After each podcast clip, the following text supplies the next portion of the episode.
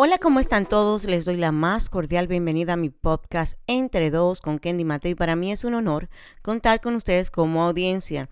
Estoy feliz, estamos en nuestro episodio número 17, pero antes te invito a que nos sigas en nuestras redes sociales en Instagram, Entre Dos con Kendy, en Facebook, Entre Dos con Kendy Mateo, en YouTube, Entre Dos con Kendy, o puedes escribirnos a nuestro correo electrónico entre dos con Kendy, arroba gmail.com. También nos encontramos en todas las plataformas digitales y es importante que compartas este audio porque yo sé que va a ser de bendición. Y como siempre, le invito a que me acompañe a la palabra de Dios en Colosenses 4.2. Y hoy vamos a estar hablando con el tema la oración. Y la palabra de Dios dice así. Dedíquense a la oración con una mente alerta y un corazón agradecido. Oren también por nosotros para que Dios nos dé muchas oportunidades para hablar de su misterioso plan acerca de Cristo. Por eso estoy aquí en cadenas. Y esto es Pablo hablándoles en una carta a los colosenses. Y es importante que hablemos de esto, de la oración. La oración es una disciplina fundamental en la vida del cristiano. Sabes, cuando oro, mi corazón conecta con el Padre y me entrego total ante Él.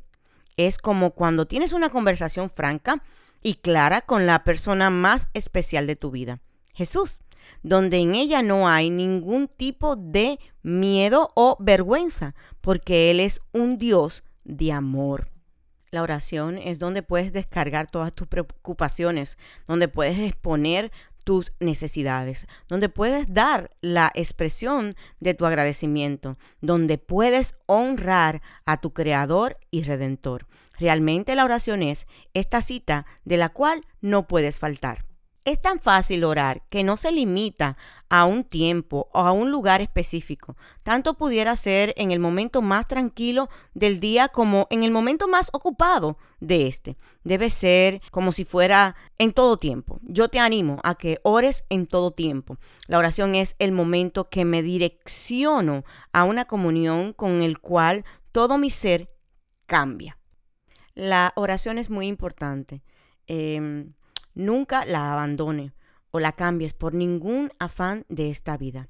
Que tu encuentro con la oración en tu día sea lo primero en tu agenda diariamente. Y no olvides siempre que Él estará esperando para escucharte hoy y siempre.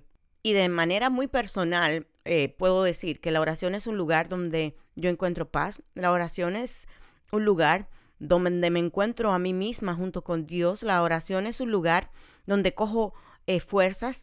La oración es ese lugar donde encuentro respuestas em, a cualquiera de mis preguntas. La oración es un momento donde em, voy tal cual. No tengo que ir ni maquillada ni vestida. Realmente ese es un tiempo eh, especial. Es un momento donde recargo mis baterías, donde el Señor me da dirección, donde el Señor nos ayuda a poder entender las cosas, donde nos da esperanza, donde nos trae paz a nuestro corazón, donde salimos como si fuera acabados de bañar, limpios realmente y, con esa carga que pudiéramos llevar eh, del día a día, del, del diario vivir.